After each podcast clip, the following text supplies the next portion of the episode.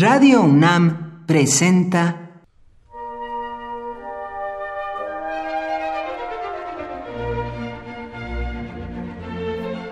Cuaderno de los Espíritus y de las Pinturas por Otto Cázares.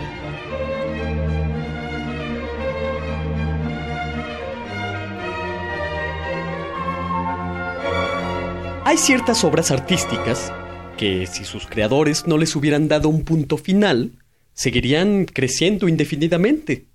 El planteamiento musical de las fugas de Johann Sebastian Bach, por poner un ejemplo.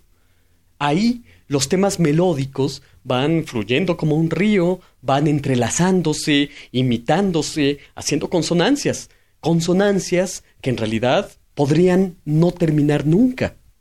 Solo el creador puede decidir dónde detener su obra. De lo contrario, con una estructura tal como la de las fugas de Bach, la obra podría seguir desarrollándose. Una obra es como un jardín, que de repente, sin que nos demos cuenta, ha crecido. Conforme nos vamos adentrando a la lectura de la montaña mágica de Thomas Mann, nos damos cuenta que cada capítulo es más largo que el anterior. Cada nuevo episodio de la montaña mágica encierra la esperanza de obtener todavía algo más oceánico, todavía algo más inmenso. El caso del bolero de Ravel es ejemplar de obras que van aumentando, creciendo piramidalmente. Comienza el tambor, muy quedito, recargando apenas las baquetas, y en ritmo obstinado, el bolero va creciendo progresivamente, hasta que pasados unos diez minutos, la masa sonora ha llegado sin que nos demos cuenta del llamado pianísimo, el volumen más bajo, al fortísimo. Primero es el tambor, luego la flauta, el clarinete, el fagot, el oboe, de repente es la orquesta entera. El bolero de Ravel creció sobre el agua como una piedra arrojada a un río. Hay, por otra parte, obras que han crecido tanto que ya no pueden terminar si no es con una verdadera explosión. El Don Giovanni de Mozart termina con un estallido. Aparece el convidado de piedra y entonces se lleva a Don Juan a las llamas infernales en medio de terribles alaridos. Hay un crescendo trágico y absoluto en Don Giovanni y no nos dimos cuenta de cómo nos iban subiendo el volumen, como el polvo en los libreros. La novena sinfonía de Beethoven comienza con un murmullo, un afinar, una duda.